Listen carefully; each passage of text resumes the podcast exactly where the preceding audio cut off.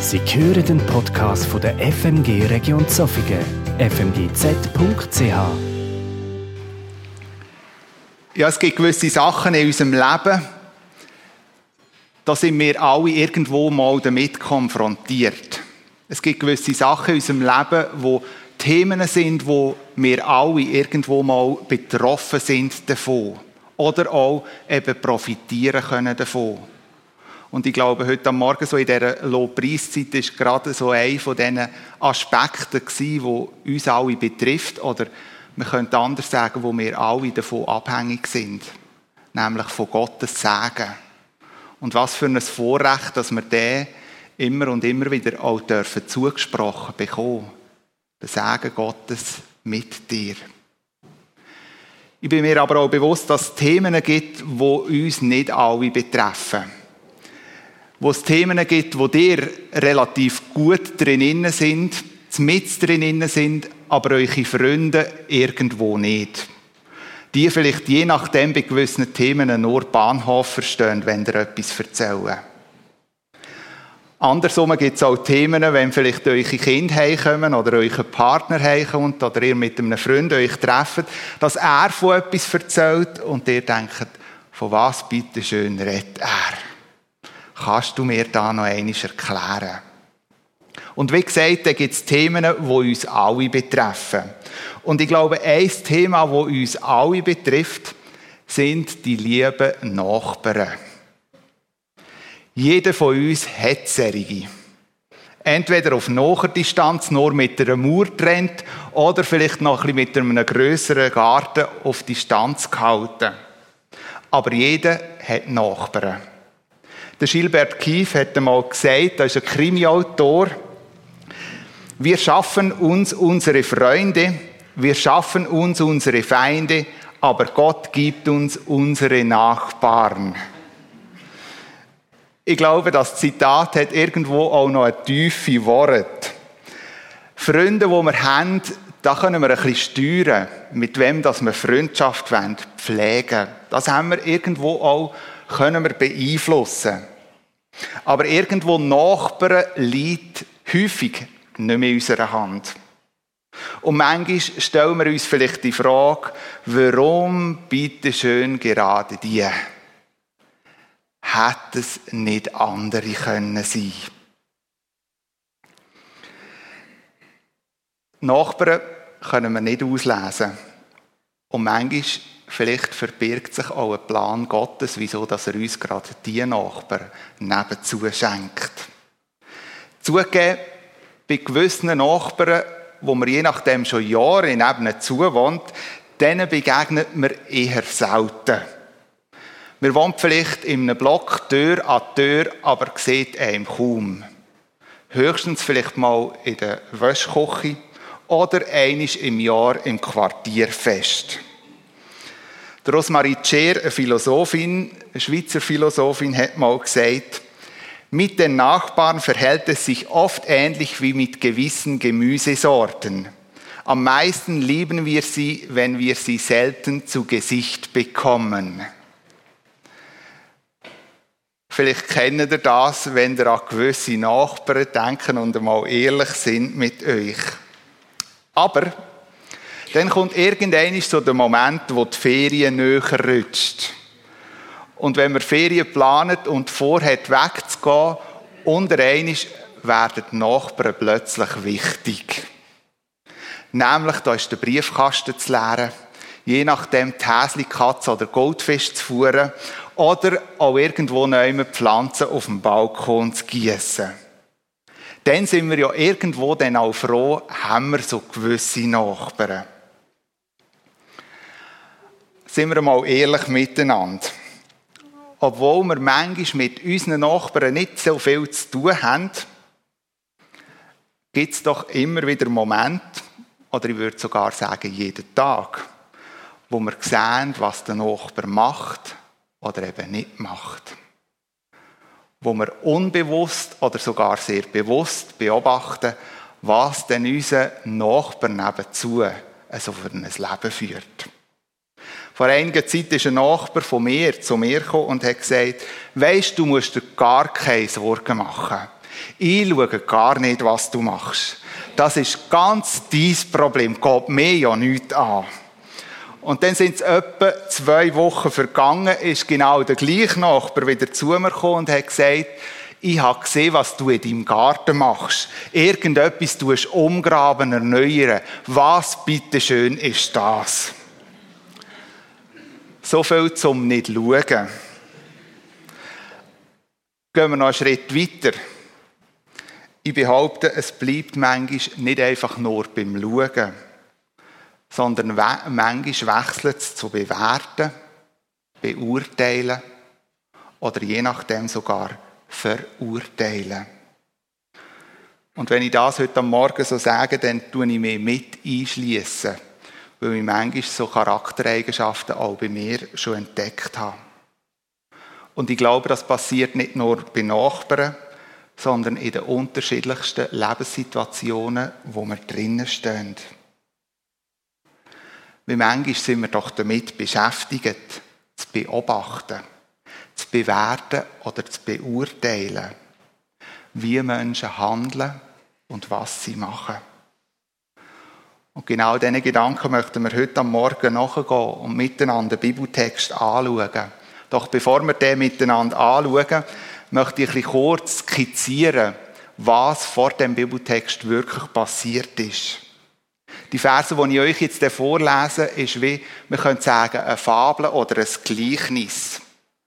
Eine Geschichte, die im König David erzählt wird. Zu dieser Zeit ist er eben König über Israel. Und als König, so lesen wir in der Bibel, hat er sich verliebt in eine Frau. Ihr Name war Bathseba. Dummerweise hat sie einen Haken gehabt. Die Frau war schon verheiratet mit einem anderen Mann, mit dem Uriah. Aber das hat David irgendwo nicht abgehalten, sondern er hat trotzdem Nähe zu der Bathseba gesucht. Was ist daraus entstanden? Bathseba ist schwanger geworden und zu dieser Zeit, in dieser Situation, ein absolutes No-Go. Der David hat versucht, die ganze Sache mit einem Trick irgendwo neu zu verheimlichen, dass sie ja niemand merkt. Der Trick ist ihm misslungen und er hat zu härteren Methoden gegriffen. Der Uriah hat er nämlich an die Kriegsfront geschickt. Er hat den Befehl gegeben, stellt ihn zuvorderst hin. Natürlich mit dem Gedanken, dann wird mein Problem erledigt. Und genau das ist tatsächlich passiert. Der Uriah ist an der Kriegsfront gefallen. Der David ist somit, so könnte man meinen, fein aus dem Schneider gewesen. Er hat Bathseba zu sich in den Palast genommen. Und an dem Punkt hat vielleicht das Volk gedacht, was für eine soziale Ader von dem König. Er nimmt sich sogar der Witwe an, nimmt die sogar in den Palast. Das hat man vordergründig können denken. Aber insgeheim ist für David vor allem dass er das, was er postet hat, irgendwo neu hat können verbergen. Was bei den Menschen irgendwo neu verborgen geblieben ist, hat Gott trotzdem gesehen. Und er hat den Propheten Nathan zum David geschickt. Und der, der hat ihm eine Geschichte erzählt. Und die möchte ich euch vorlesen aus dem 2. Samuel 12, die Verse 1 bis 13. Ein reicher Mann, ein reicher und ein armer Mann lebten in derselben Stadt. Der Reiche hatte sehr viele Schafe und Rinder. Der Arme aber besaß nichts außer einem kleinen Lamm, das er erworben hatte. Er versorgte es liebevoll und zog es zusammen mit seinen Kindern groß. Es durfte sogar aus seinem Teller essen und aus seinem Becher trinken und nachts schlief es in seinen Armen. Es war für ihn wie eine Tochter. Eines Tages bekam der reiche Mann Besuch. Er wollte seinem Gast, der einen weiten Weg hinter sich hatte, etwas zu essen anbieten. Aber er brachte es nicht über sich, eines seiner eigenen Schafe oder Rinder zu schlachten. Darum nahm er dem Armen sein einziges Lamm weg und bereitete es für seinen Besucher zu. David wurde zornig, von Zorn gepackt und brauste auf. So wahr der Herr lebt, dieser Mann hat den Tod verdient. Dem Armen soll er vier Lämmer geben für das eine, das er ihm rücksichtslos weggenommen hat. Da sagte Nathan zu David, du bist dieser Mann. Der Herr, der Gott Israels, lässt dir sagen, ich habe dich zum König von Israel erwählt und dich beschützt, als Saul dich umbringen wollte. Den gesamten Reichtum Sauls und auch seine Frauen habe ich dir gegeben. Ganz Israel und Juda gehört dir. Und sollte dir das noch zu wenig sein, würde ich dir sogar noch mehr schenken. Warum also mich missachtest du meinen Willen? Warum hast du getan, was ich verabscheue? Den Hethiter Uriah hast du ermordet und dann seine Frau geheiratet. Ja, du, David, bist der Mörder Urias, denn du hast angeordnet, dass Uriah im Kampf gegen die Ammoniter fallen sollte. Von mir hast du dich abgewandt und Uriah die Frau weggenommen. Darum sollen von nun an in jeder Generation einige deiner Nachkommen in einem grausamen Tod erleiden. Ich, der Herr, sage dir, jemand aus deiner eigenen Familie wird dich ins Unglück stürzen. Ich selbst werde dafür sorgen. Du musst erleben, wie ein Mann, der dir sehr nahe steht, dir deine Frau wegnimmt und in aller Öffentlichkeit mit, ihr, mit ihnen schläft. Was du, David, heimlich getan hast, das lasse ich am helllichten Tag geschehen. Ganz Israel soll Zeugen sein. Da bekannte David, ich habe gegen den Herrn gesündigt. Nathan erwiderte, der Herr hat dir vergeben, du wirst nicht sterben. Soweit der Text, wo ich mit euch ein paar Gedanken möchte teilen. Aber vorher noch zuerst ein paar Hintergrundinformationen. Wo der David die Geschichte gehört hat, wo der Nathan ihm erzählt hat, ist er aufgebrauset und hat relativ zügig ein sehr Herzurteil gesprochen. Der reiche Mann soll büssen. Das Urteil, das David hier verkündet, ist hart. Todesstrafe und vierfache Vergeltung. Vielleicht habt ihr euch gefragt, wieso kommt der David gerade mal auf die vierfache Vergeltung? Wieso gerade vier?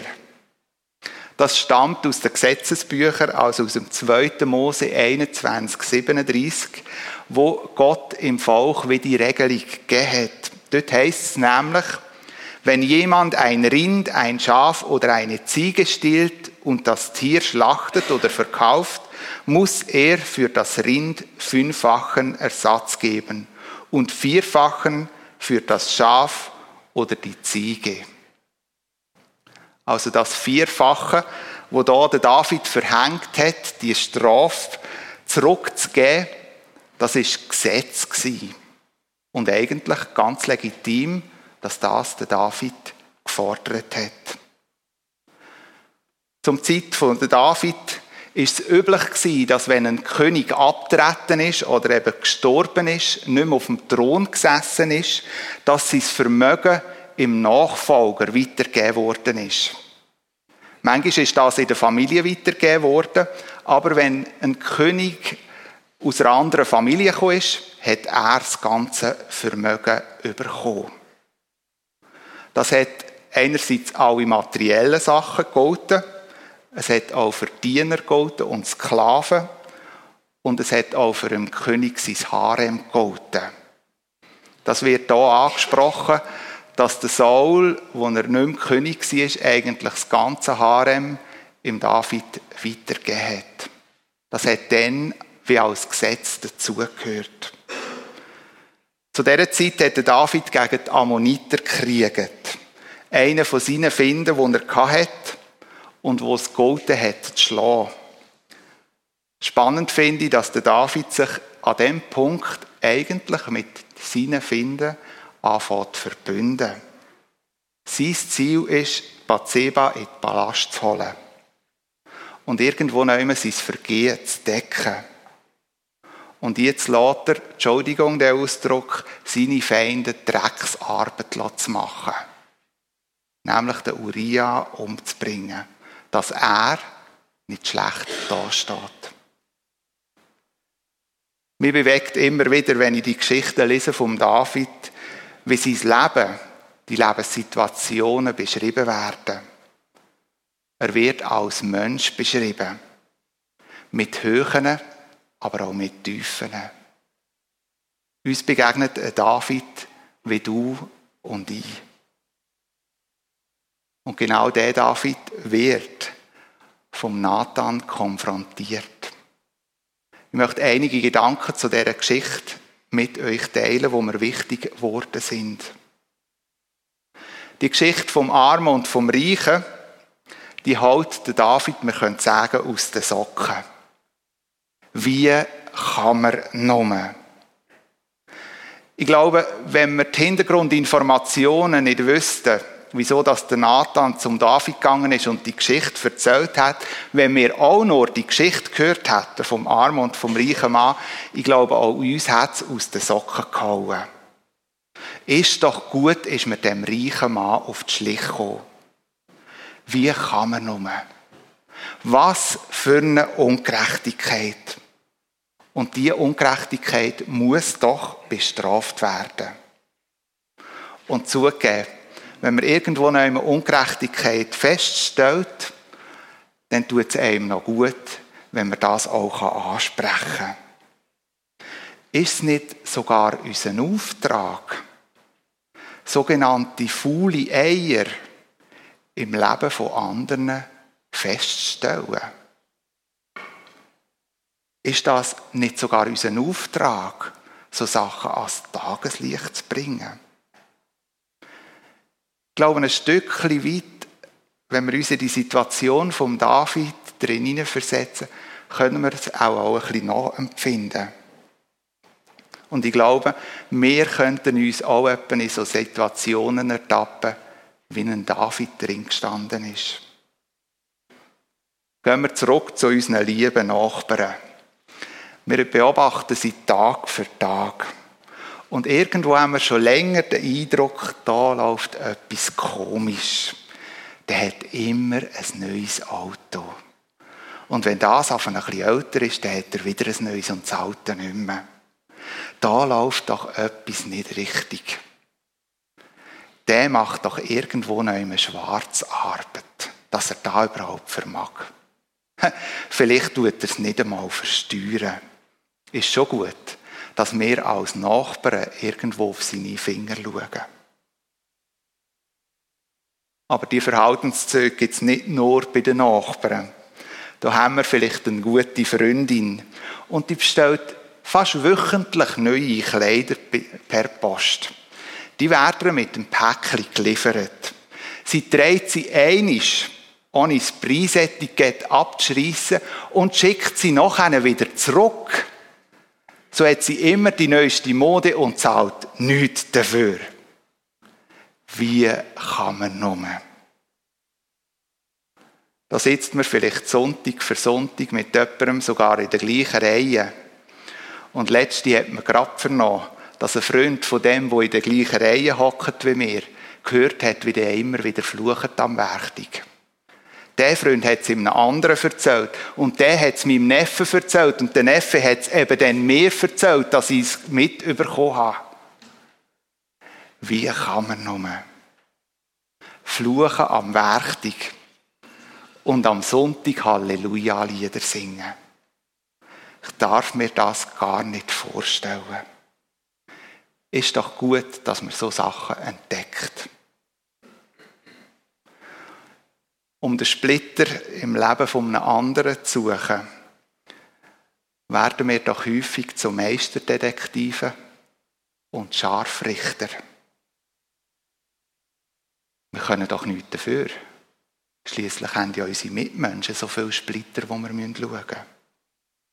Sonst wäre unser Einsatz ja nicht wichtig. Eugen Roth hat mal folgendes Zitat gesagt. Ein Mensch betrachtete einst näher die Geschichte von dem Pharisäer, der Gott gedankt voll Heuchelei, dafür, dass er kein Zöllner sei. Gottlob, rief er in eitlem Sinn, dass ich kein Pharisäer bin. Ich glaube, das Zitat braucht nicht mehr Erklärung. Es wirkt von alleine. Aber die Geschichte von David verläuft ganz anders, als in dem Moment er erwartet hat. Plötzlich wird der Splitter von dem reichen Mann verschwindend klein, weil er wird mit etwas ganz anderem konfrontiert. Der Nathan sagt zum David, du bist dieser Mann. Vom einen auf den anderen Moment verändert sich die Situation vom David. Er wird vom Richter zum Anklagten. Und ihm wird unverblümt die Schuld vor Augen geführt. Es steht im Raum, was der David am liebsten auf die Seite geschoben hat. Das, was er am liebsten vertuscht, verdrängt und vergessen hätte. Doch es passiert das, was unausweichlich ist für ihn.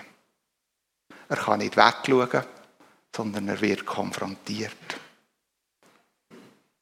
Ich kann mir sehr gut vorstellen, dass der Moment für ihn extrem peinlich muss sein. Er als König, beliebt beim Volk, hat einen Fehler gemacht, hat gesündigt. Dem Moment, wo wir hier lesen, sind mir zwei Sachen wichtig geworden. Erstens, es hat viele Möglichkeiten gegeben, den David mit seiner Schuld zu konfrontieren. Es wäre die Möglichkeit gewesen, ihn vor der Familie oder vom Volk zu konfrontieren und bloßzustellen. Doch Gott wählt den Weg vom Vier-Auges-Gespräch. Er sendet den Prophet Nathan, einen Vertrauten von David, man könnte auch sagen, ein Freund von David. Mit dem wird deutlich, egal wie groß das die Schuld ist und Gott alles Recht hat, in dem Moment härter zu reagieren, es Gott in dieser Situation nicht darum, zerstören oder zu vernichten.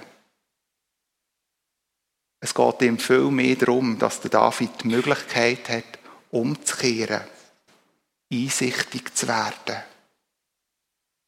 Gott geht es darum, dass die Beziehung zwischen David und ihm wiederhergestellt wird, wo durch die Schuld wie gestört oder zerstört worden ist. Jahre später hat Jesus Christus genau gleich gelebt.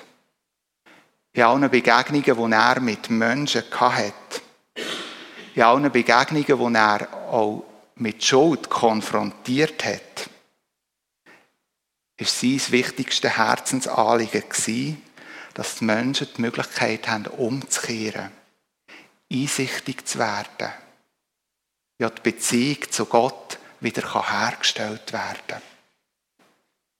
Das war auch sein Anliegen, das ihn ans Kreuz geführt hat. Für die Menschen. Ein zweiter Punkt, wo mir in dieser Szene wichtig geworden ist, wo der David konfrontiert worden ist mit seiner Schuld, hat er folgendermaßen reagiert. David bekannte, ich habe gegen den Herrn gesündigt. Der David versucht in dem Moment nicht seine Schuld irgendwo noch zu verharmlosen oder eine Ausrede zu finden nach dem Motto, der Uriah wäre ja sowieso irgendein gestorben, jetzt ist es einfach ein bisschen früher. Der David versucht in dem Moment auch nicht irgendwo seine Schuld abzuschieben, nach dem Motto, wenn Bathseba nicht so schön gewesen wäre und sich so schön zu Weg gemacht hat oder nicht aufs Dach gegangen wäre, dann wäre das gar nicht so weit gekommen. Nein, der David steht an und gesteht, ich habe gesündigt. Er ist parat für seine Schuld Verantwortung zu übernehmen. Das Handeln von David hat Konsequenzen. Für ihn, aber auch für seine Familie. Jahre später muss er miterleben, dass das, was der Nathan angekündigt hat, bei ihm und seinem eigenen Sohn in Erfüllung geht. Aber Gott schließt nicht mit dem Gericht beim David ab sondern die Geschichte endet mit einer Verheißung. Denn Gott lässt im David ausrichten, der Herr hat dir vergeben, du wirst nicht sterben. Der David empfiehlt durch all das, was passiert ist, trotzdem den Zuspruch von Gott. Dir ist vergeben. Du darfst Gnade empfangen. Das ist das letzte Wort von Gott in diese Situation hinein zum David. Eigentlich ein Wort der Befreiung und ein Wort vom Leben. Wo in unserem Leben sind wir versucht, die Splitter, also die Fehler und die Schuld bei den anderen zu suchen ja je nachdem auch anzuprangern. Wo sind wir versucht, hingegen unsere Schuld, unsere Balken zu vertuschen, zu überspielen, ja irgendwo neu zu verdrängen. Ich glaube, Jesus möchte uns heute am Morgen, dir ganz persönlich, wie der Balken Schuld aufzeigen, wo in deinem Leben je nachdem vorhanden ist. Er möchte dir das aufzeigen, aber nicht um dich bloßzustellen. Nicht um dich fertig zu machen. Nicht um dich zu zerstören. Sondern dass die Beziehung zwischen dir und ihm wieder hergestellt werden kann. Ich wünsche uns allen den Mut, wenn Jesus in unserem Leben etwas offenbart nicht irgendwo einmal Ausreden zu suchen. Nicht irgendwo einmal andere Schuldzuweisungen zu machen. Sondern ich wünsche uns den Mut, Verantwortung für das zu übernehmen. Und vielleicht hilft es dir auch, wenn du das mit einem Vertrauten, mit einem Freund kannst machen, so wie es der Nathan beim David war. Ich möchte euch ermutigen, heute am Morgen auch die Zeit ganz bewusst nach dem Gottesdienst für das zu nutzen. Vorhin habe ich erwähnt, wie ich bewundere, wie in der Bibel auch gerade im David sein Leben so ehrlich beschrieben wird. Und in dieser Ehrlichkeit wird deutlich, dass Gott den David in keiner Lebenssituation einfach hat fallen er sagt sogar an einem gewissen Punkt, der Mann David, der ist nach meinem Herzen. Und das führt dazu, dass der David in aller Fehlerhaftigkeit immer wieder auch die Nähe zu Gott sucht. Vielleicht entdeckst du in deinem Leben, wenn du einen Blick auf deine Schuld machst, wie auch Scham Scham, das, was dich schuldig macht, irgendwo in Wort zu fassen. Scham auch Gott gegenüber. So kann ich ihm doch nicht unter die Augen treten. So kann er mich doch nicht mehr annehmen. So kann er mich doch nicht mehr lieben. Möge das Leben vom David euch ermutigen, wenn ihr genau mit solchen Gefühlen zu kämpfen habt. Gott liebt euch trotzdem. Und er wünscht sich, dass du mit all dem zu ihm kommst. Dass die Beziehung zu ihm wieder hergestellt werden kann. Möge die befreiende Botschaft sich auch in deinem Leben entfalten. Amen.